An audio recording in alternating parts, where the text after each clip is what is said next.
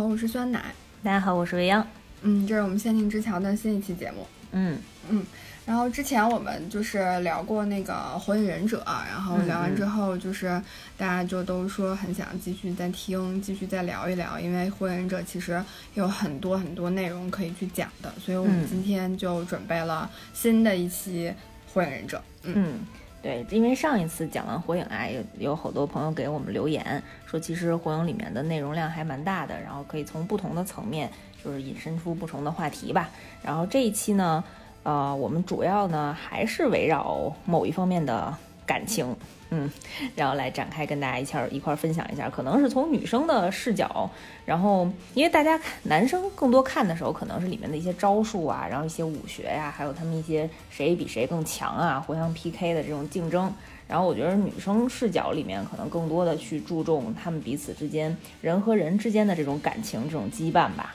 嗯，然后上次其实也是围绕着这个话题，我们聊了，比如说。主人公三人组这个铁三角互相之间的这种呃像螺旋一样上升成长的这种友谊的关系啊，然后还聊了呃父母和儿女之间不同呃这种亲情的关系。然后这一期呢，我们主要想围绕着我在看《火影忍者》里被无数次打动过的师徒情谊。这个角度来跟大家一块儿分享一下，嗯。嗯嗯，那上一次其实也稍微讲了一下，但是没有展开讲，然后我们也是打算就是留到这期来讲的，其实也不是，当时讲的时候也没有这样计划，对，当时当时确实因为篇幅的缘故，我们讲到师徒这块儿的时候，然后发现时间不够了，然后就匆匆带过了，对，然后这回我们赶紧再搂回来，对对对，再展开聊一聊。嗯，详细的讲一讲。嗯，对。那我们讲的就是打算讲的第一个第一对师徒是，嗯，呃，我先在展开第一对师徒之前，想想跟大家分享一下，就是我觉着，呃，可能因为火影这样的题材吧，就是它里面的老师和学生之间的关系，我觉得跟其他的就是现代的题材或者其他作品的题材可能会有一些不一样，就是它这里面的，呃，师徒的情谊吧，更更纯粹。更从意志品质的培养，就是更从那种无条件的奉献和培养的这个角度出发的，就是没有什么彼此冲突的利益关系。我们就是一个团队。然后我这个老师呢，我教这个学生，我就是发自内心，我百分之百毫无保留的教会教授给你。对，就不像猫教老虎一样，还留一手，是吧？对，所以就是更多的，嗯，我觉得这种意志的传承啊，会让我们带来很多感动，在这个整体的过程当中。就是火影里的老师没有升学的 KPI 的压力，对吧？对，他是靠，他是纯靠判断你这个学生是不是符合当一个忍者的标准啊。嗯嗯，不会强行为了 KPI 考核 让你通过。嗯，对。然后像刚才讲的，就是我觉着，呃，火影里面的老师在教学生的这个过程中，其实教了三个层面的东西。第一层面最简单的肯定是教。呃，忍者的一些基本的技术常识，嗯，比如忍术啊，然后还有一些那个忍者日常，呃，上班儿、日常工作需要学习到的这些技术基础知识，哎，对，基础知识啊，基础知识、理论常识和实践的经验吧，啊，因为除了那个授课以外，还得带着这小分队，然后进行实战。然后第二层的，呃，我觉得教大家的应该就是这个意志和品质，就比如说不服输的精神。还有我们在战斗当中，然后要传承下去，从一一代一代的师傅传给下面的这种，像木叶村就是这种火之意志，就是他们这个，对对对，他们这种不服输，然后勇往直前的这种精神。然后第三层次就是最深刻的，就是教我们这些学生如何做人啊，如何如何成长为一个合格的人，再去成长为一个合格的忍者。嗯嗯嗯，我其实对第二层那个还挺感兴趣的，就是不知道后面会不会提到啊？因为我觉得在我的成长经历当中，我遇到的在学校里面遇到的这些老师，其实好像还比较少会去告诉你有什么，就就就他会可能不会很多的，就是精力去培养你的意志品质。我觉得这个意志品质只有去，比如说你。就是做运动员，你真的去练一个什么项目，或者是你练一个什么学一个一门什么乐器，就这个时候才会感受到就是对意志品质的培养。但像我这种没有任何特长的人，我就我就 我到现在为止都没有接受过这样的培养，所以我还挺想知道这种培养老师是会怎么教学生，是怎么能感受到的。嗯嗯，那你可以。呃，睡前然后祈祷自己醒来的时候是生活在一个忍者的世世界里，啊，体验一把。不会讲到吗？我以为你会讲到，会讲会讲，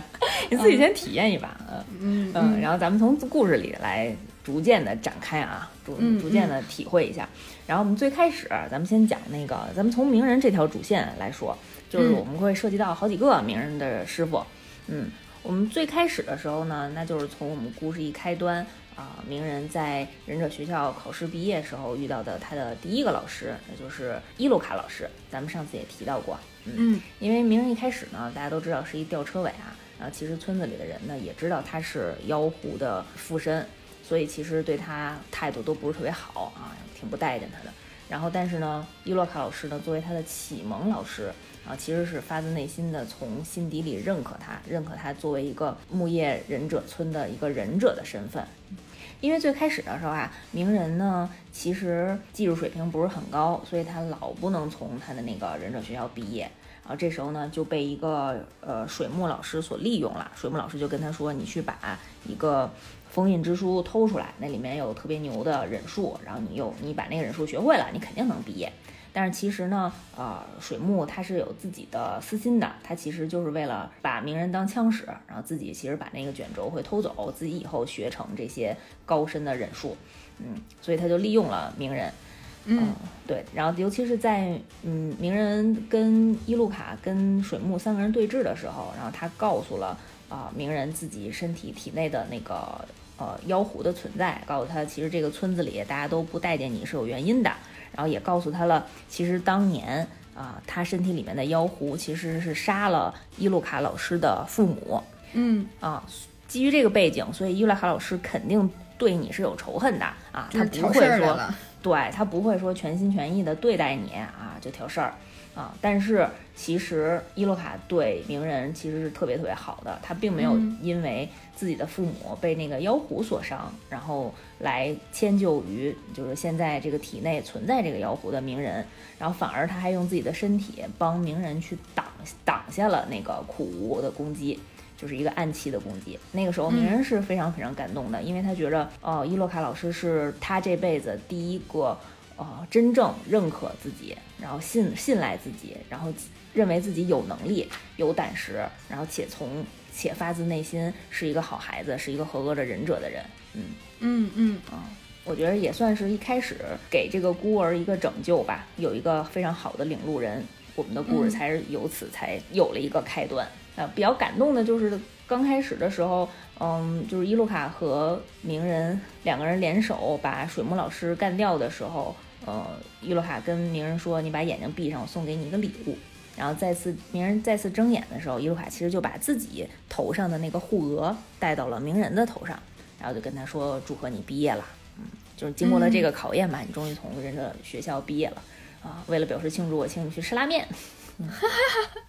对，特别好。然后鸣人那个时候也豁然开朗啊，觉得自己终于得到了认可，嗯，以后能为了真正成长为一个。很好的忍者，然后为了自己有朝一日能够当上火影而去努力奋斗。嗯嗯，所以其实，在一开始的时候，伊路卡老师给了一个很温暖的一个成长的一个环境，然后也用他自己本身实际的行动去告诉他忍者的精神和信念。嗯，对，就是首先先是我我认同你，就是可能十几岁的小朋友缺乏的就是这种认可，尤其是像鸣人这种孤儿。嗯嗯，因为其他人又想起上一次的声泪俱下了。我这次努瓦利。嗯，我们需要认可。嗯，对，其实因为一开始的时候就是，嗯，如果大家看完整个故事啊，就觉着伊露卡这个形象可能不是很强，因为他也没有特别强的忍术，也没有特别花里胡哨的招数啊，整个在鸣人的这个，嗯。以后的超强的技能成长的过程当中啊，他也没有说能给鸣人在武功的这个角度有多大的帮助。但是最最最核心的，我觉得其实就是这一开始啊，他作为一个类似于父亲的角色，给鸣人内心相当于定性了。嗯嗯，就是这个认可才给他引上的正途。可能佐助一开始缺少这样的引导，所以他之后走了一走上了。对走上嗯走上了弯路啊，嗯内心就非常黑暗。嗯嗯我们的光明的名人是用伊洛卡老师的啊包容的心所照耀到的。嗯嗯，还是我觉得挺幸运的哈，就是如嗯果就是能够在最开始的时候遇到特别好的一个老师。对对对，呃，我就想起了，我就想起了那个我我我初中的班主任，呃，我初中的班主任是教数学的，然后他给我就是除了他数学课讲的很好之外，就是他是让我第一个感受到政治的一个，就政治这件事儿让我觉得特别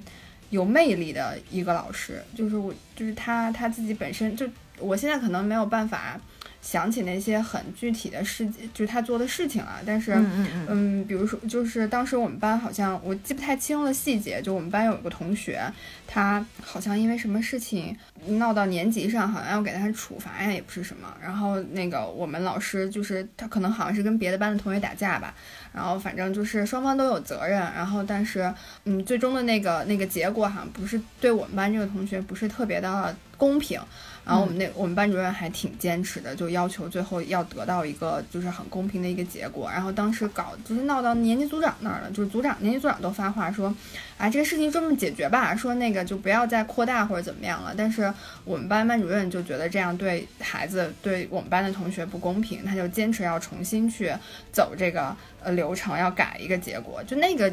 事情对我来讲印象还挺深刻的，就我觉得他是在挑战年级组长的权威。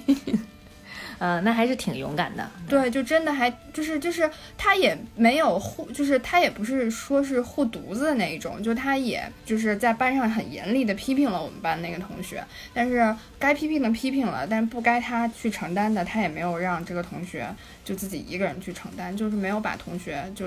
独自的留在了班级外面，就是推出去那种，还是很嗯保护这个同学的。嗯嗯嗯嗯。嗯嗯，我当时就觉得这个老师就好正直。那我觉得你那个被保护的那个同学，应该从心底里还挺感激这个老师的。毕竟初中的话，我觉得正是一个人在特别中二的时期，正是内心是一个非常敏感的时期。对，嗯我觉得老师这个嗯行为有可能会影响他的一辈子。嗯嗯嗯，反正当时给我的感觉就是，我就觉得我们老师，我们班主任还真的挺好的。我到现在就是，你说从小学到上大学，这一个人得经历多少个老师？嗯啊，我对我们班班主任，就初中这个班主任印象特别深刻。我现在因为我上学的那个，我我的初中离我家特别近，嗯，嗯，然后我现在有时候还能老在路上看见我们班班主任，嗯，然后哇对，就是有的时候看到就会，就我是属于那种就是社恐患者，我就觉得能尽量不打招呼就不打招呼那种，但我看到他我一定会打招呼的，就是看到他还挺开心的，嗯，嗯就很想知道他好不好啊什么的，嗯嗯，那这么说来，对你的影响还挺深刻的。嗯嗯嗯，然后我觉得他特别好，嗯，我是不是说的有点苍白无力？没有没有，我觉得这个老师培养学生都是通过这些小事儿积累起来的啊，就很多嗯很多小事儿能够给学生心理带来很深刻的影响，就像这件小事儿在你心中已经埋下了埋了这么多年一样。嗯嗯嗯，我觉得它一定会影响你之后的成长过程当中，遇到这样的事情，一定去努努力争取，然后努力去为你的下属或者你的后辈去争取权利和公平啊，这样的勇气。嗯嗯行，我们再说回来啊，鸣人那个从忍者学校毕业以后呢，然后马上呢就进入了新一轮的成长周期了，就是进入我们到这个铁三角这个小组了，第七班啊，大家都特别喜欢的第七班。不过这第七班一开始的时候啊，气氛不是特别好啊，我们上次也说过，因为佐助和鸣人呢一开始关系不是特别好，然后他们俩调皮捣蛋呢，呃，跟刚开始的带他们班的这，嗯，他们这老师一开始关系也不是特别好啊。他们老师就是我们特别人气特别高的卡卡西老师，嗯，我们卡卡西呢第一次上课的时候迟到了，咱们看完之后呢是知道他每次迟到呢都是给他的好友去上坟，嗯，去祭奠他的好友，对。但是从学生的角度来讲，你作为一个老师，你上来就迟到，那我得整你啊。我都给你。那他为啥不选不上课的时候去祭奠他的好友啊？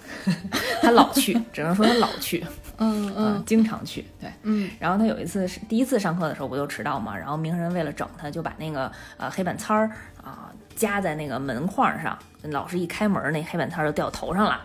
特别低级啊！没想到这老师居然中招了。鸣人估计也我们初中也玩过这个，真的哇，老师得多生气呀！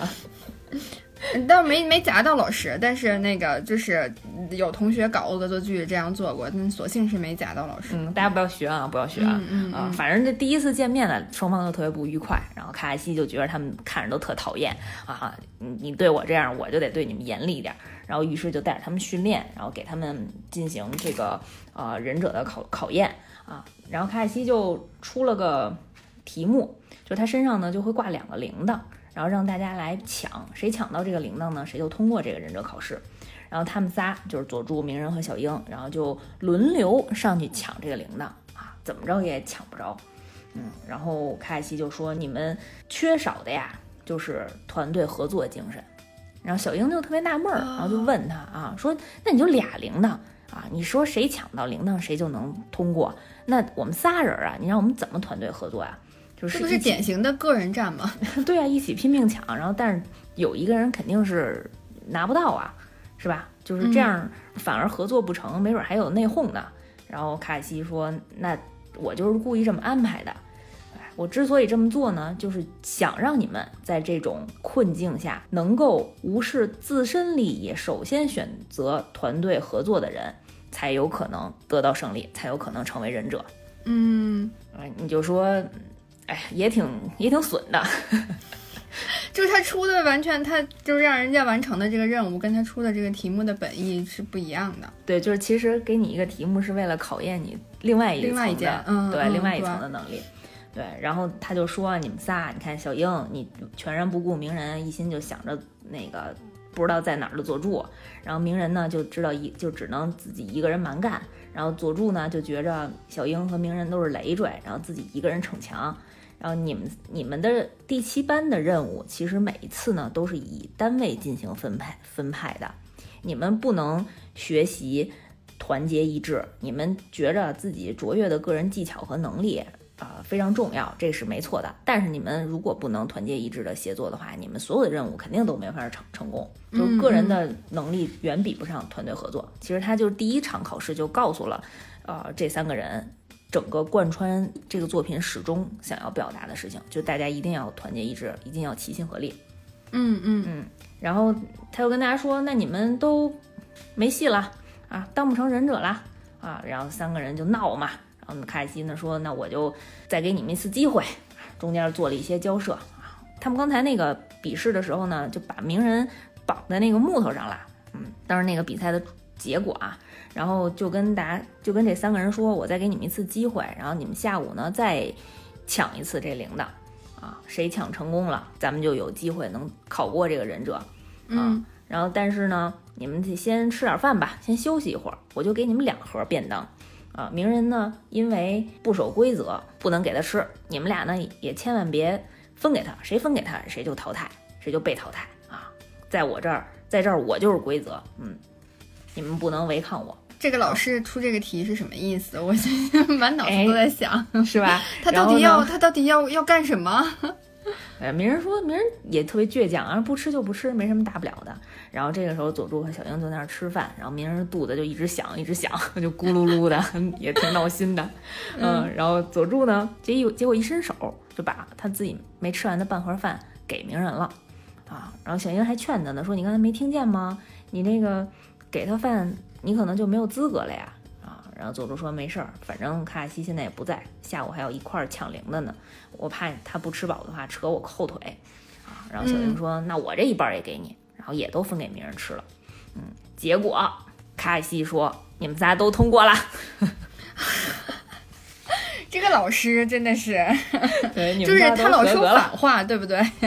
对，其实他表面上看上去非常冷酷，然后非常严厉，其实内心也是非常柔软的啊。他其实为了自己的就是考验大家的团队精神啊，也还是可以通融一些的。嗯他就跟大家讲说，忍者要沉着冷静，然后谨慎的去应对啊。违背忍者世界规则和铁律的人呢，都会被称称之为废物。但是在这之前，如果无视同伴，才是最差劲的。嗯嗯嗯所以这个同伴和团结，其实是在所有的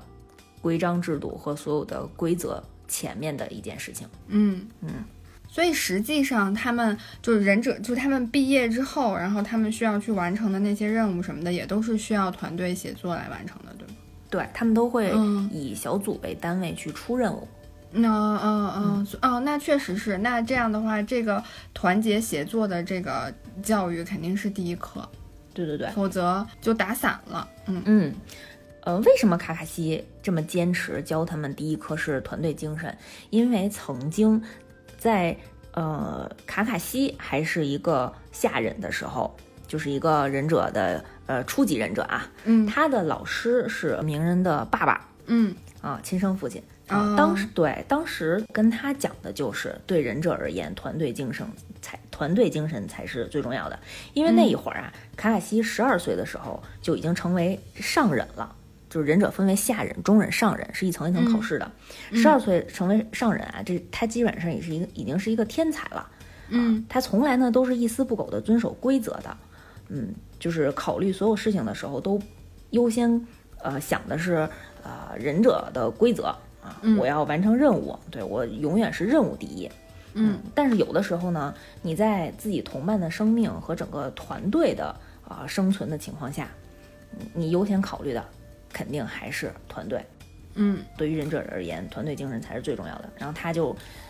秉承着这个精神，然后一直传承给了鸣人和佐助他们。嗯嗯然后他也在之后的故事当中也验证了这一点，比如说那时候打再不斩，啊、当时卡卡西也跟整个团队说，我不会让他杀死我的同伴的，他会把整个团队的意识放在最前面。嗯可能也是因为他是他们的老师吧，必须要保护他们。嗯对，卡卡西这一段呢，其实在后面的故事当中呢，有很多很多的戏份，对，我们可以，嗯，大家也可以再回顾一下。然后后面来到我们的重头戏，对，也是我这一期主要想跟大家分享的啊、每次看呢，每次都有不一样的感受，但是每次看呢，都会泪如雨下的一段儿，就是我们的小自来也，自来也老师。对，虽然说他小啊，但是其实年龄已经不小了。我刚才是站在蛤蟆仙人的癞蛤蟆仙人的角度，因为癞蛤蟆仙人已经好好大好大岁数了，嗯他认为六十多岁的自来也是小自来也，嗯 特别喜欢这个称呼。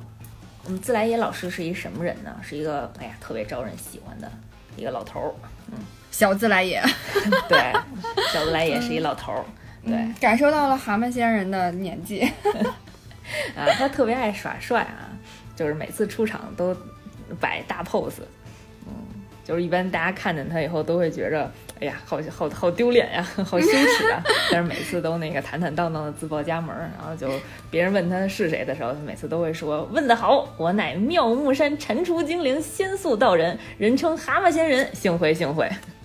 反正出场都特别帅，嗯嗯特别霸气，对，然后每次都是小鬼们睁大你们的眼睛看清楚了，只要只要他不尴尬，尴尬的都是别人的。对，然然后肯定，然后然后学生都在想，为什么总是我觉得丢人？对对对，然后都是他每次都老说自己那个能让小孩子制止哭泣的大师哥自来也大人。嗯，因为日本人、其实日本人文化，日本文化里面就不会说称自己是什么什么先生啊，不会称自己是什么什么大人，但是他每次都说自己是自来也大人，也挺逗的。嗯嗯。哎像你说的那个，就是别人老阻止他的呃摆 pose 和尴尬，就是每次他召唤出来蛤蟆仙人站在他肩膀上的时候，然后他每次摆完 pose，然后都会被他那个蛤蟆打两拳，说你好丑啊，少在我耳边嚷嚷，嗯 特别逗。嗯，然后呢，呃，他不仅在这方面就是特别耍帅，然后他还有一个特别大的特色，就是他特别好色。嗯 嗯，名人每次都管他叫那个呃好色仙人，对，因为他经常偷窥小姑娘泡个温泉呀，然后洗个澡啊之类的，美其名曰是为了取材。嗯对，但是可能真的是取材吧，因为卡卡西最爱看的书是叫《亲热天堂》，哎，听这个名字可能就知道大概是一个什么类型的不能播的书啊。然后这个书的作者，这个书的作者就是自来也。嗯，对对对，所以呃，可能很多男生也比较喜欢自来也老师的一个原因就是在这儿吧。嗯，哎，如果一个人物呢，光是这种耍帅和这种好色，肯定不会有这么高的人气的啊。首先呢，他也得非常强，对，他是称霸忍者。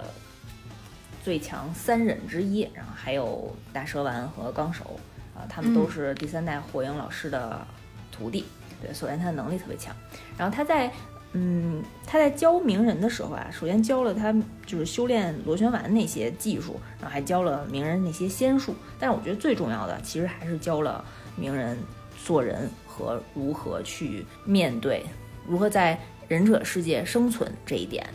嗯嗯。在他们的交流当中呢，其实探讨了很多呃作者想要表达的反战的观点啊，因为呃在这个设定里面啊，忍者说到底呢就是战斗的工具，就是呃立志于忍者之道的人呢都会面面临这种以血洗血、互相憎恨的这种战斗啊，那比因为忍者其实就是国家的一个武器啊，每个国家都有这样的忍者村，都是为了。你说是为了防御，其实有的时候攻击就是最好的防御，也会用来作为侵略的工具人。嗯啊，然后这个世这个世界上的忍者呢，就会在不断的斗争当中，逐渐的去放弃相互理解的一些想法啊。然后自来也呢，对鸣人在教育和讲述的过程中，就也把自己的信念，就自己对于这件事情的理解。传授给了鸣人，他自己希望的未来呢，是一个人与人之间相互理解、没有战争的理想的时代。大家学习的忍术不是为了搞破坏，而是为了让自己变强，能够保护自己珍惜的人。这是自来也老师一直秉承的一个信念。嗯，然后提到自来也呢，就不得不提他，呃，在鸣人之前收的那三个徒弟，分别是迷燕。小南和长门这三个人，嗯，因为这三个人跟自来也的命运是息息相关的，然后也牵扯到自来也，呃，最终死亡一战的非常感人至深的故事，啊，那我先跟大家一块儿再重温一下我们这长门三人组他们之间的故事，嗯，这三个人呢，跟小樱佐助和鸣人一样，也是一个铁三角，而两个男生，一个女生。啊，我们这个这个小组织呢，呃，我我以核心人物长门的视角，然后来去展开吧。就是长门最开始的时候吧，呃，他们三个人呢都生活在呃雨隐村，下雨的雨，嗯，然后这个村子啊是夹杂在三个大国之间的一个小村落，然后所以呢，每次这三个大国之间彼此有争端的时候，都会牵扯到这个村落，所以基本上就是连年战乱啊，非常动荡。那最开始的时候，长门跟他父母啊就生活在这个小村落，然后日子过得也比较平淡，也没什么波澜。然后，但是有一次呢，呃，在木叶忍者跟另外一个国家的忍者挑起战争的时候，啊，不小心木叶忍者在他在以为是一个空的房间里去寻找食物的时候，然后听见了啊长门他父母的一些声响，以为是敌方的人，就把他父母误伤，就给杀了。嗯嗯，就以为他们是敌敌对的忍者。然后结果长门呢，那个时候就就暴走了，就看到了自己父母死亡的那一幕，然后就激发了身体里的一些能量啊，然后再次清醒的时候，他其实就已经把那个几个忍者已经杀死了，就爆发了自己内心特别对小宇宙就特别奇怪的一部分能量啊，然后就是这个悲痛就可能化为仇恨，开启了他的能力，嗯，然后但是呢，他其实呃父母死后呢，就自己一个人流浪，然后也没什么吃的。然后在雨中慢慢的踱步，然后就倒躺倒在路边了，就可能快饿死了。那这个时候呢，他其实就被小南和迷燕救了。小南和迷燕就是也是这个村子里的两个两个孤儿啊，就是对在那个小山洞里存活，靠小偷小摸的，然后可能还勉强能够维维系下去。对他们就把那个长门救回来了。嗯，然后这三个人就不断的在一起努力生存吧，然后。在过程当中呢，迷燕就跟长门讲说：“我有一个大大的梦想，我的梦想是征服世界，啊，然后如果能站在世界的顶端，我就不用受受苦受罪受饿挨冻了，啊，然后那个长门那个时候是一个比较弱的那种小男孩。然后迷燕呢，是一个看上去比较积极乐观，然后也比较活泼、比较开朗的那个小孩。然后这个时候，长门其实就被迷燕的这个光芒吸引了，然后就觉得，嗯，他好厉害呀，他有自己的梦想，简直像神一样。嗯，然后于是长门呢，其实就想帮助米燕实现他的梦想。啊，然后米燕的梦想呢，也成为了他自己的梦想，就是他希望说，米燕有朝一日能够成为这个世界的顶点，让在他的统治之下，这个世界一定会变得光明和美好的，不再有这些啊饥饿和痛苦。对，嗯，然后长门他们有一天呢，就遇上了自来也一行人，一行三人，自来也、大蛇丸和纲手。然后自来也他们可能刚跟呃另外一个国家的忍者刚打完仗，在回回城的路上。然后当时呢，呃，呃，迷燕呢就拉着自来也说，希望你们能给我们点吃的，我们快饿死了啊，也挺不客气的。然后看他们是忍者，就希望你们就跟他们讲，希望你们能教我们忍术，我们也想变强。然后这那个会儿啊，大蛇丸啊，就是其实动了杀心，就问另另外两个人说，要不然咱把他们杀了吧，因为战争中的孤儿啊，我见多了，结局通常都非常惨。然后不如呢，现在就杀了他们，让他们解脱。然后自来也就急了，就说：“你这怎么能轻易的就把这几个孩子杀了呢？你给我闭嘴！你们俩先回去吧，我留下来照顾他们一下。就我一直要照顾到他们能自立为止，就当做对，当做是战争的一种补偿。因为他们之前可能也杀害了很，因为迫不得已啊，杀害过一些就另外敌对国家的百姓。对，所以自来也呢，就有一点像一个呃父亲的角色啊，就是照顾了这三个孤儿。”然后跟他们生活了好几年，大概有三年的时间。而这个过程当中呢，一开始啊，就教大家一些基础的生活的本领，然后还有一些能够强身健体和起码能自保吧的一些神一一些技术。啊，一开始不愿意教他们忍术，因为毕竟不是一个国家嘛，不能把自己的一些招数外传。也有一开始也有这样的想法。嗯，但是呢，在有一次，呃，迷眼和长门在出去的时候。然后突然遭受到了忍者残党的袭击，就另外一个国家那个残余的袭击。然后就在明艳快要被杀了的时候，长门又爆发出了自己内心的那个小宇宙啊，就是自己藏在内心深处的强大的力量，然后把那个忍者反杀了啊。然后这种特殊的能力呢，就被自来也发现了。嗯，所以自来也当时想到了这个长门的能力是轮回眼的一个瞳术，是一个非常非常高超的，就是呃。六道仙人他才有的，就是忍者世界里最高忍术这样的一个轮回眼的能力。他为了让这几个人不要被邪恶影响，不要走入歧途，所以他决心引导这三个人走向正途，然后就教这三个人忍忍术，然后也在过程当中呢，也帮长门化解了心中的一些积怨，因为长门在是不小心杀害了。呃，伤害自己朋友的这些人的时候，他其实对自己的力量也比较害怕，然后也担心自己会失控，有朝一日一日是不是会伤害到自己的朋友，然后也觉得做了这种错事，然后心中充满了负罪感。但是那个时候自来也就安慰他，就是说你是为了保护朋友才这样做的，然后我们都不会责备你啊。但是我希望，嗯，你不要一直心里藏着这个愤恨和悲痛啊，你经历过这些伤痛，能够再以。温柔的心去对待别人，这样你才会成长。其实他是希望让这个孩子心中的这个怨恨消散，啊，嗯嗯嗯，大家都彼此不要记着曾经给自己造成的这个伤害，所以你就不会再去寻仇了，嗯。然后他也告诉他，就是说这种所谓的成长呢，就是要自己考虑自己今后应该怎么做，向着自己内心深处真正想要向往的事情去做。嗯，其实就帮帮长门呃走过了当时的那个坎儿。然后长门和迷燕和小南这三个人呢，就一直跟自来也啊好好的学习忍术，嗯，然后决心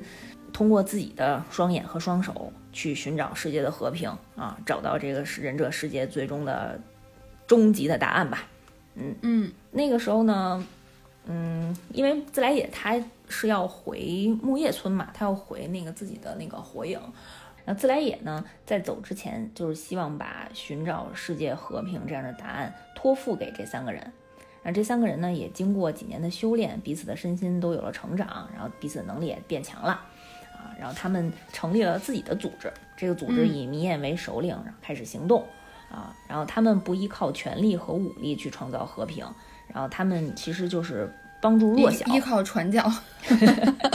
听着特别像那啥。像邪教是吗？嗯，后面就变成邪教了。不是邪教，就听着特别像那种传教士传播爱与那个和平，然后传播爱与包容的那种，就感觉要唱圣歌了。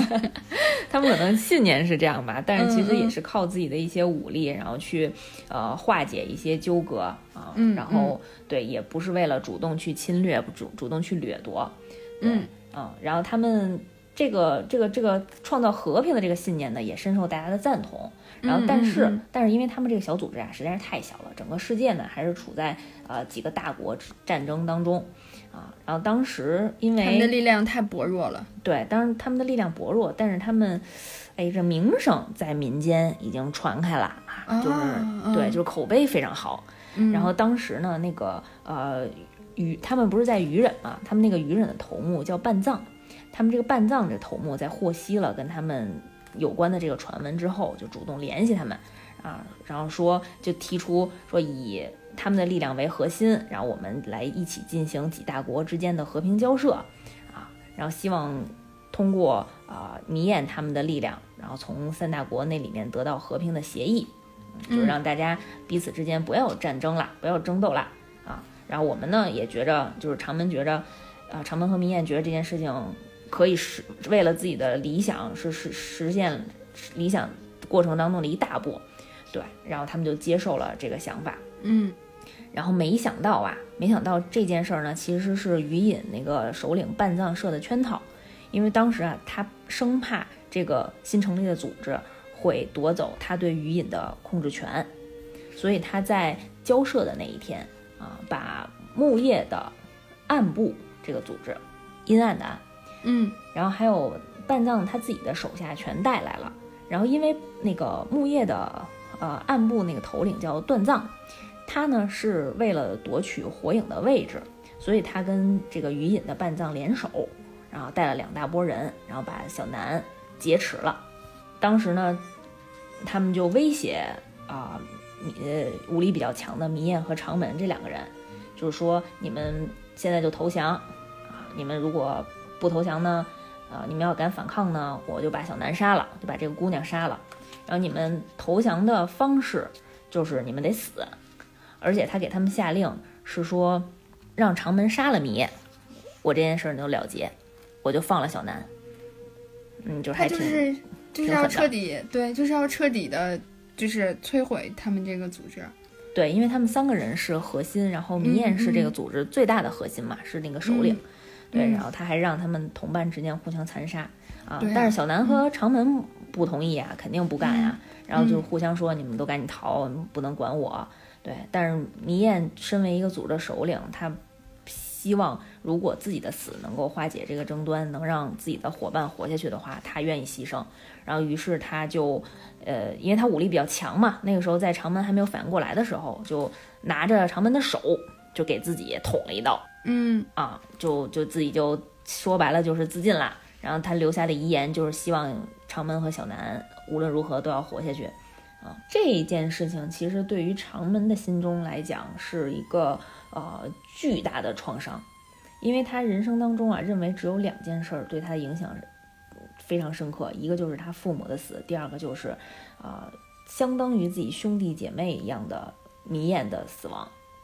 嗯，所以他在这个时候终于意识到自己之前找的那个和平的答案是一文不值的，就是我们倡导的这些理念都完全没有用，就是这个世界是不可能相互理解的啊，所就所有的人类都非常的丑陋，为了自己的目的，然后不择手段。所以我之前以和平的方式，我朋友以和平的方式去想要达到这个世界的终极是没有用的，所以那个时候他就崩溃了，偏执了啊，然后他就决定用。自己的方式去带给这个世界最后的终结，对，所以 这个这个断句这样的说话的方式，感觉后面就是有大事发生了。对，其实他就是在嗯，在班的影响之下创立了小这个组织，然后这个组织其实就是为了把所有的尾兽都汇集在一起，然后产生一个巨大的力量，然后支配大家的恐惧。因为如果你就有点像雇佣兵那种形式，就是他要获取一个能轻易摧毁一个国家的力量，一个终极武器放在自己的手上，然后这样任何国家如果想要侵略或者想要呃掠夺邻国的时候，想要发起战争的时候，就可以向他来。啊，租借这个武器，借借用他的力量，嗯，然后这样他其实就可以，他觉得他就可以支配这个世界的战争和和平，嗯，因为他手上有绝对的武力，绝对的，对对对，绝对的权利，嗯嗯嗯，就是有点崇尚武力了，啊，所以他之后就呃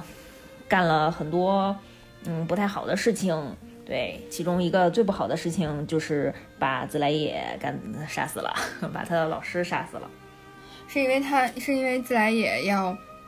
嗯，就是劝他回到爱与和平的这条路上，就 想感化他的那个时候杀了他的吗？是的，是的，就是因为小这个组织在暗地里在做一些坏事嘛，所以其实像自来也这么大干部，他其实就是要去查究竟这件事儿到底是怎么回事，究竟这个幕后的指使是谁。对，所以他当他发现了可能是敌人大本营这件事儿的时候，他就自己孤身一个人一个人去收集情报。嗯，对他也没想到他这一战就是自己的最后一役了啊。他其实嗯，但是他其实已经呃意识到前方是有危险的，所以当时他在走的时候还跟纲手告别，然后还说我自己一个人呢要去探究情报啦啊，等我回来我可能再跟你。再次告白吧，但是等我回来，一般这种立这种 flag 就不是特别好，就回不来了。嗯，但是他走的时候呢，也还是用最开始那种诙谐的语气，然后跟纲手讲说啊，让你不要伤感呀。像我们这种年纪大的人呃，其实就是为了给后人树立榜样，并且提携他们。就算我因此含笑九泉了啊，但是也没关系，老人家的帅不就是帅在这种地方吗？还是看得很开的，所以在打斗的这段的时候，嗯，因为大家在看到长门为什么有这种转变的是，其实是在这个自来也死后很多集才发现的。所以当时自来也老师在死亡的这段，嗯，大家都应该非常非常恨长门吧？嗯，然后自来也在战斗的时候，其实他已经稍微看出来了长门的一些这个。技能是究竟是有什么猫腻儿？就是他的本体可能不存在于他面前的这些啊跟他战斗的人人当中啊，这些人呢应该都是他以前呃杀呃杀过的人或者是一些尸体，然后重新让他用查克拉然后活动起来。但是每一个人都继承了啊场门的轮回眼的能力，所以每个人都非常非常的强。然后当自来也已经费尽心力啊杀掉五四。个佩恩这个角色人物的时候啊，他其实已经浑身是伤了。但是他当时他为了为了这此行的目的，因为他本来就是为了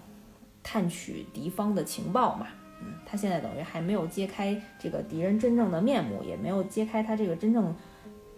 敌敌人能力的时候啊，他说跟自己说自己不能死，然后自己也不能逃啊，我一定要获取。最有力的情报，然后让我后后面的人，让我的战友，然后能够更好的采取一些抵御和防御的措施。嗯，对，所以他其实让，呃，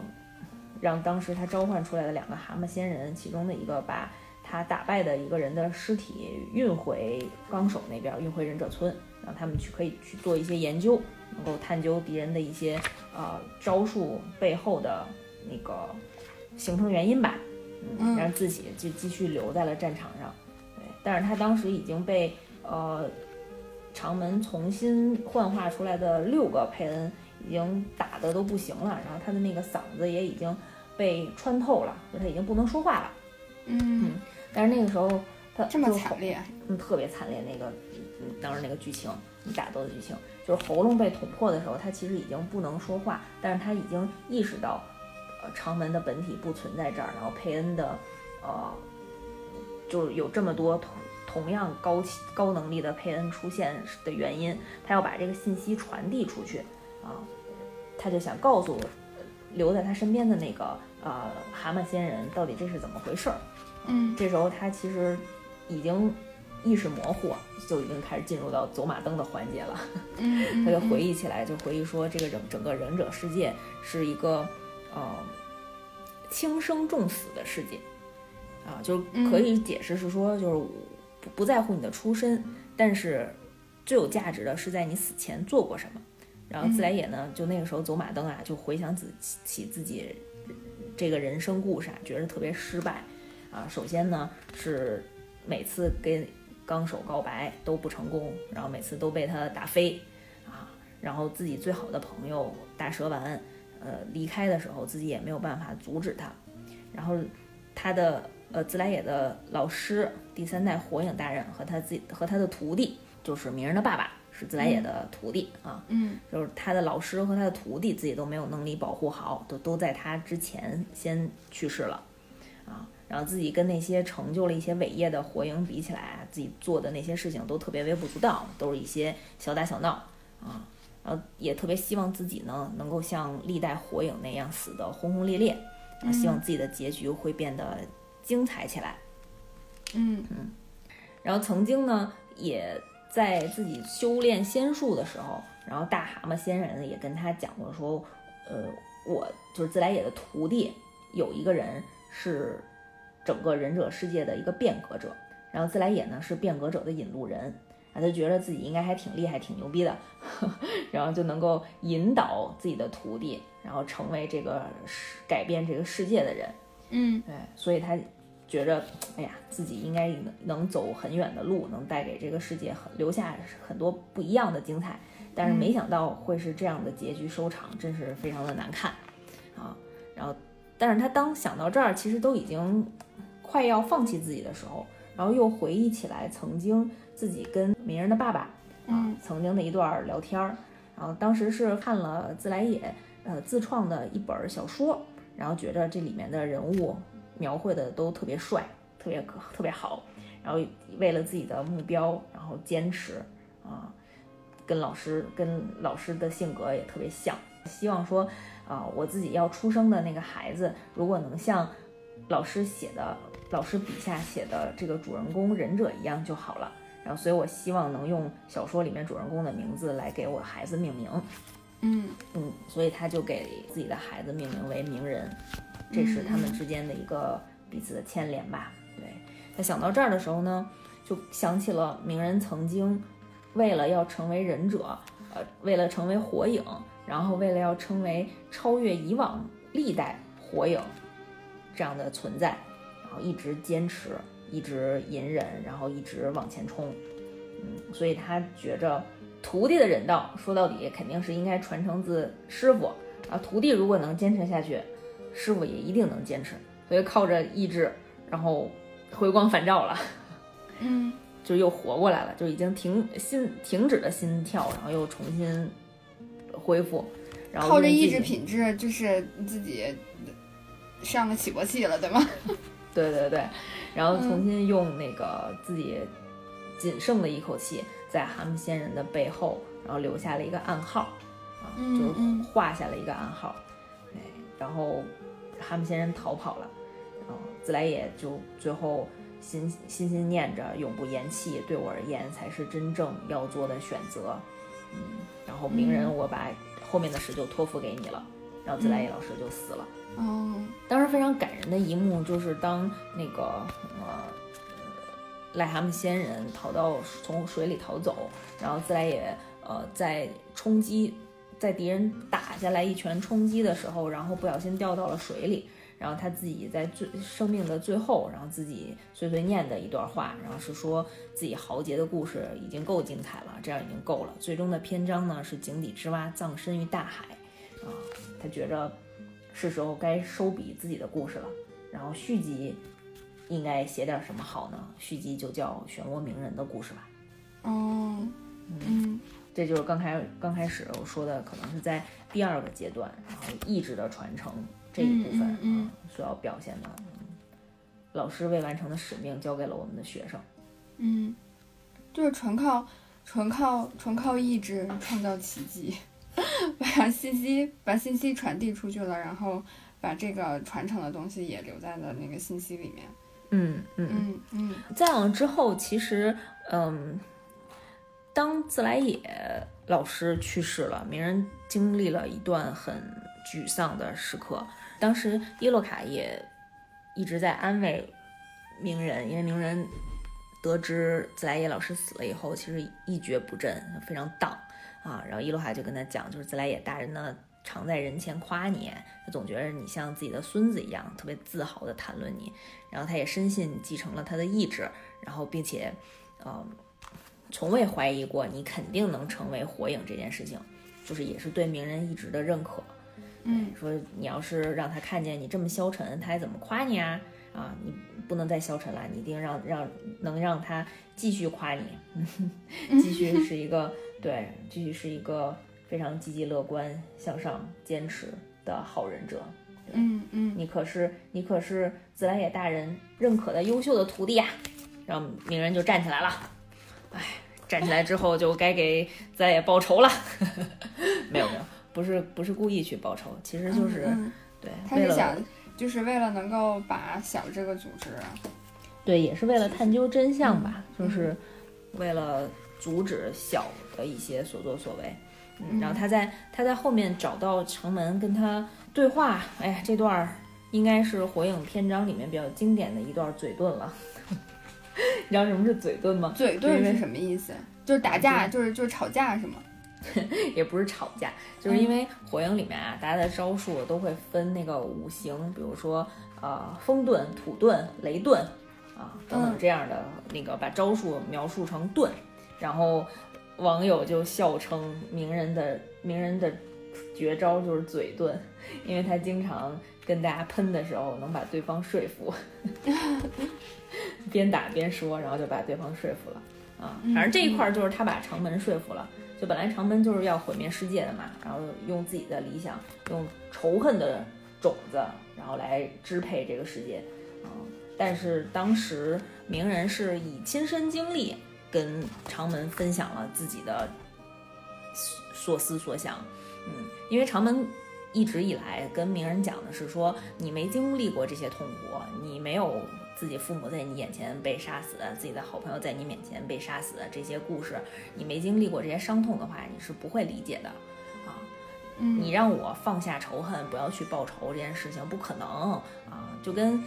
现在日常人说的好一样，你你这些都没经历过，你凭什么让我放下呀？是吧？啊嗯，，然后鸣人就跟他讲说，你经历的这些，我基本上也都经历过的。你看，我是一孤儿，我父母被杀了，你把我老师杀了，是吧？这我已经非常悲痛了，我痛不欲生啊啊！但是我我虽然确实特别想杀了你，我控制不住内心想要复仇啊，但是我还是愿意继承我老师的意志啊，我愿意把这个悲痛化作力量，我去我去尽量的说服你啊，我希望你能够跟我一样。然后用一种和平的方式去解决世界的争端。那我的方式就是鸣人认为自己的方式，就是我要努力的变强，我变成火影，这样我就可以站在呃从各方面吧，从政治和军事的角度啊，我站在一个呃顶端，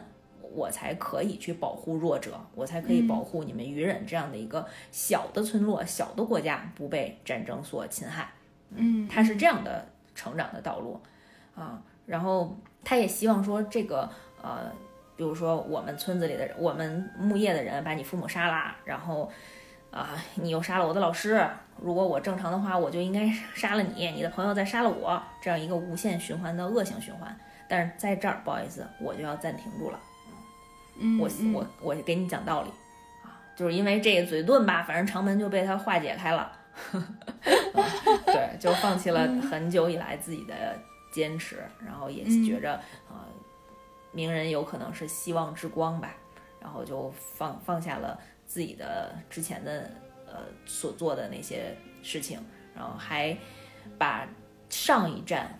杀掉的那些人，啊，把他们的灵魂，哎呀，又还回去了，啊，用了外道轮回天生术，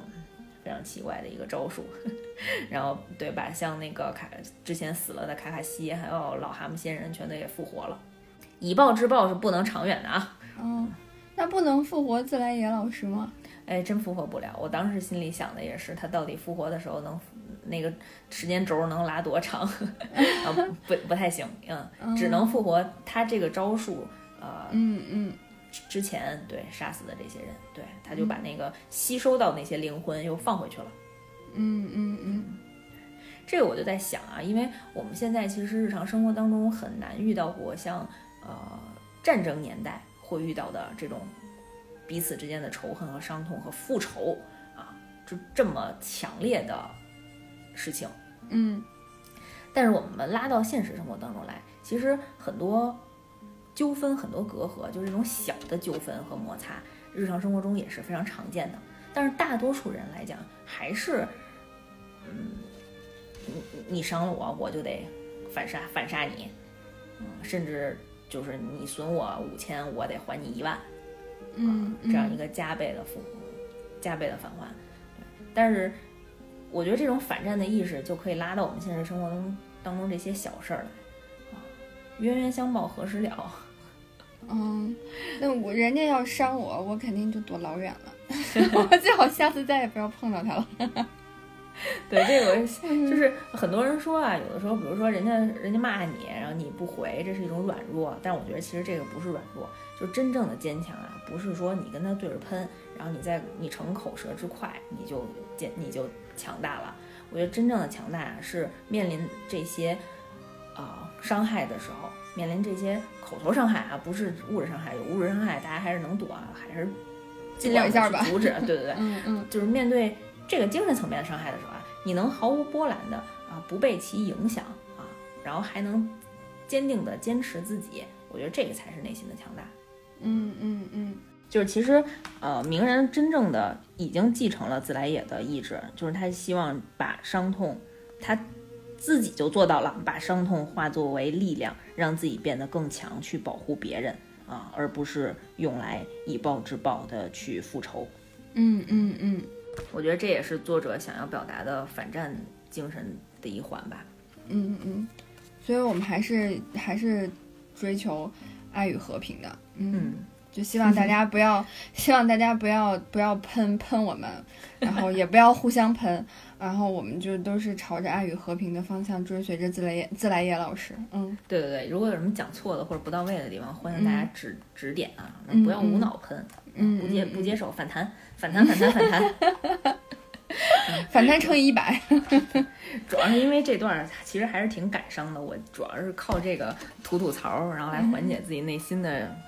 哎呀，这份悲哀啊。嗯，其实还这自来也这段其实还没完，我看前面，嗯，基本上都会，就尤其是在老师去世的那一段儿啊，每一次呢还都是挺感伤的，但是。我后面的那一段儿，我真的是看一次哭一次，而且是嚎啕大哭的那段，啊，估估计很很难有人能够理解我为什么，我也不知道为什么，就可能真的是戳我的泪点了。然后这段呢，就是讲，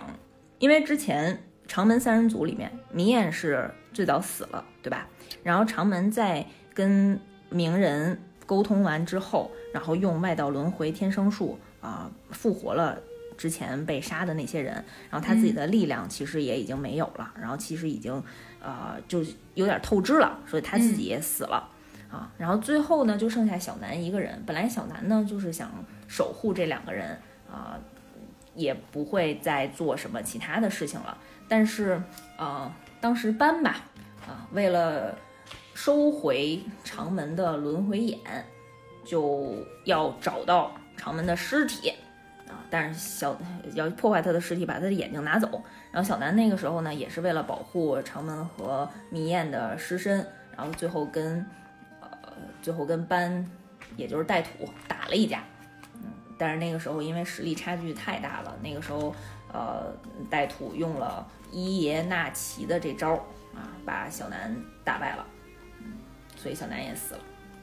就是他们三个人都都都没有活下来。都没有活下来，对。然后小南在死的时候，嗯，在最后一幕，在他的意识里啊，就出现了这么一段画面，他就回想起来了，当时呃，他们三个人最早跟自来也老师学习那段的时候，啊，当时这四个人啊，全穿着那种青蛙的套装，可能是自来也的个人喜好，就是把自己打扮成了一个大青蛙，然后把那三个人都打扮成小青蛙，然后给大家讲啊。然后自来也拿了三个小牌子，这个牌子呢，一面是红色的，一面是白色的，白色那面呢画了一只小青蛙，啊，然后他把这三个牌子横着放成了一排，然后每一个牌子底下标了一个人的名字。啊，最左边是长门，中间是迷燕，然后右边是小南。然后大家问他这是什么，然后他告诉说这是一个青蛙板。啊，怎么用呢？就是，呃，大家在这个据点的时候，就在这个屋里的时候啊，然后你就把你自己的名字的牌子啊翻到红色，然后每当人出去的时候，然后就把牌子翻过来，把那个白色的小青蛙那一面放在外面，嗯。然后顺便说一句，就是这个白色的小青蛙呢，就代表马上回来，有一个比较吉利的含义啊。就每次出去出任务的时候，然后能够马上回来。对，然后大家都特别不能理解啊，说你这搞什么呀？你这个就是有点儿嗯没用啊，嗯，感觉你这有点多余啊这招。然后这个时候呢，自来也就教大家说，因为啊，人在这个据点的时候最容易受到攻击，然后一旦一旦呢。暴露据点很容易呢，团队都会遭到突袭，所以啊，所以因为忍者世界呢又会有很多变装，然后还有很多啊暗器存在，所以我们呢要做好全方面的准备。如果人不在，但是板子是红色的话，那就有可能证明是我们这个队友被人绑架走了，就不是自己主动离开的，因为没有翻过这个板子啊。反之呢，如果板子是白色的，就是小青蛙那一面在外。但是人却在屋里，那有可能这个人是敌人假扮的，哦，啊，所以我们就能在一套一套暗号和暗语，嗯，所以我们就能在第一时间发现异常了啊！因为忍者世界这几件事情经常会发生，嗯嗯嗯，对，然后他们俩还在屋子里就是设计了很多密道啊，然后有突发情况的时候，大家可以从密道逃走。啊，然后大家都特别开心，然后觉着啊，老师帮他们做了很多，然后在老师的指导之下，我们都会变强，然后改变这个国家。嗯，就是还是当时他们三个人还是很很小的时候啊，这是一段回忆。嗯，然后他们就在彼此的呃一起训练成长的过程当中，然后就是逐渐跟自来也加深了有这个这个师徒的情谊啊。然后自来也走的时候，然后他们也把自来也的那个牌子，一共有四个牌子啊，刚才忘了讲。最上面还有一个大牌子，就是自来也老师那个牌子，把它翻翻到了那个白色的小青蛙那一面，嗯，也寓意着老师可能有一天也很快就会回来，嗯嗯。然后这一段是回忆嘛，然后其实就是小南在弥留之际的一段回忆。然后当时他们就他就想起来，他们最后在呃成立了那个组织，然后离开这个最初的呃秘密基地的时候，然后彼此也留下了一个诺言。他们想，我们为了梦想由此出发，日后如果梦想能够得以实现，大家就算分散在各处，终有一天也一定会回到这里，啊，因为，呃，刚才可能没有铺垫啊，小南的招数呢是用纸来做攻击，就是纸张的纸，嗯，所以他在回忆起这一段的时候，啊，镜头就拉到了他最初的那个秘密基地里面，就是这三个小朋友的牌子。啊，长门和迷燕的那个牌子已经被红色的纸所覆盖了，啊，然后只有小南的那个牌子还是一个小青蛙，啊，然后那个时候就有一个红色的纸张，然后偏偏落下，盖住了那个小南的小青蛙，啊，就是这三个人都回家了，嗯嗯，然后他镜头会推向了自来也老师的那个牌子吗？对，就是大家就算分散各处，终有一天也要回到这里，然后三个人一起庆祝。然后最后翻页过来以后说，就很俏皮的还说到时候也要叫上自来也老师哟。嗯嗯嗯，对，就有一个红色牌子朝外的一个特写的镜头。嗯嗯，就是在经历了这么多事情之后，大家又重新回对，而且感觉是回到了原点。嗯嗯。可能那个时候大家心里都有了寄托吧，然后把希望都已经传递给名人了，这几个人就可以放下心中的 那些负担，然后好好一起过日子了。嗯，我也不知道为什么，我看那个打斗的时候，可能更多的是壮烈的那种心情吧，而只是激动。然后，但是这种这种回忆杀还是挺感人的，看一次哭一次。我觉得我自己听完，我的感觉就是，就像就是就是我觉得他们就是在经历了这么多事情之后，然后他们就回到了最开始最最最原本的那个样子，嗯。就是好像最纯洁、最单纯的那个状态，然后可能我不知道会不会寓意着一个，就他们回到了原点，其实也寓意着他们在另外一个世界的一个新的开始，就是我感觉还是很有希望，但是你已经不是在，但不是在这个世界里面的希望了，所以就对对对对嗯，大家有兴趣的话，还可以再重温一下。我找到了是呃第五十四本书的呃五百一十一话。刚才特意去翻了一下篇章是哪一话。嗯嗯，我们这个节目太实用了，对 对对，嗯，是一个指路的节目。嗯就是除了呃刚才提到的几个人，然后火影里面其实还有很多其他的老师，嗯，教给了我们这些不同的忍者很多很多，就从他们的自自己以身作则，言传身教啊，然后教会了我们这些后辈很多很多成长当中课本上学不到的知识。对，就比方说，嗯。我还印象比较深刻的就是阿斯玛老师，阿斯玛当时整个人物形象，因为是一个嗯顶天立地的大男人这样的一个设定啊，他当时一直其实是抽烟的。有一次呢，他同事就问他说：“你怎么不抽烟了？最近？”然后阿斯玛就说戒了，那时候也没说什么原因。直到阿斯玛在跟小这个组织里面的一个成员飞段啊两个人打斗，然后不幸身亡，不幸被打败了，嗯，去世。然后在录完帮他报仇之后，然后后面才知道原来啊阿斯玛的媳妇儿红怀孕了，啊，就是那一刻，然后大家再再去联想到前面，呃，同事问他戒烟的这一点的时候呀，就觉着有点难过。嗯嗯嗯嗯，然后我觉得阿斯玛这一段其实更多的是通过录完的个人成长。啊，从一个吊儿郎当，然后觉得什么事情都特别麻烦的这样的一个人物，然后继承了老师的意志，然后也跟其他的，也跟名人，也跟其他的伙伴说，我们永远，我们不能永远是孩子，我们终将成长起来，然后终将把上一辈留给我们的意志传承下去。对，所以他那个时候就呃非常照顾阿斯玛老师的遗孤，就是红，还有他肚子里的孩子，他希望自己以后能成为这个孩子的老师。嗯嗯嗯嗯，对，就是把这个传承这个故事讲的还挺好的。嗯，然后那个时候录，我记得录完。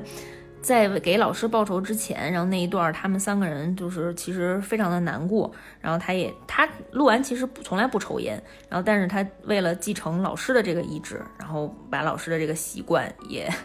学习起来了。然后他在抽烟的时候，然后那时候正好下着雨，但是他就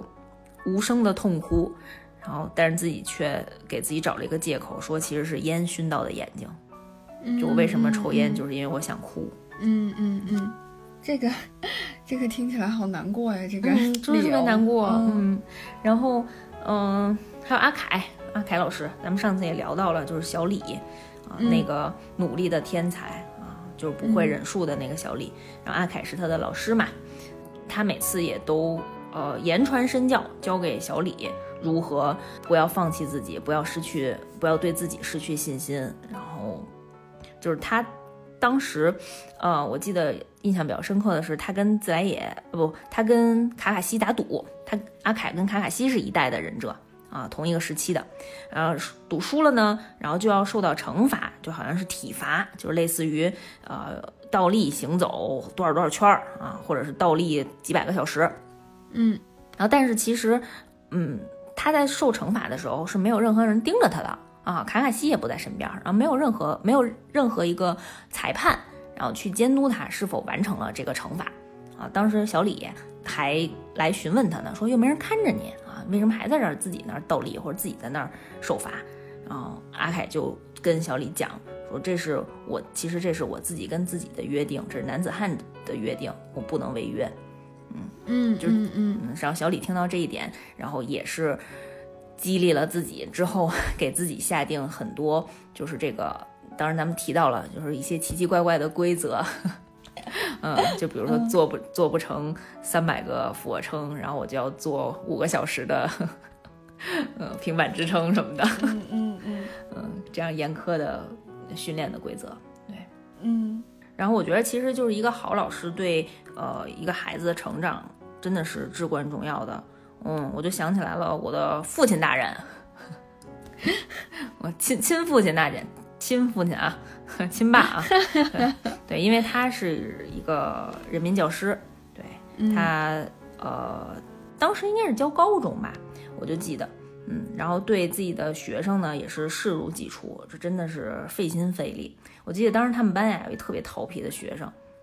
啊、就是自己父母可能都管不了，然后就是在家不学习，然后天天去网吧，然后他妈就给他锁锁在家里，然后他玩电脑，然后他们家呢就那个把他那键盘和鼠标全都拆了。锁在不同的屋子里，然后他还能偷摸把那个呃锁给撬开，然后在家玩电脑。嗯，我也不知道我爸是怎么驯服他的，反正他就特别听我爸的话啊。然后就是那几年，本来家长都放弃了，就觉得肯定考不上大学，然后要不然送出国算了。然后后来我爸教育的好像还可以，反正反正过线了。嗯嗯那个孩子后来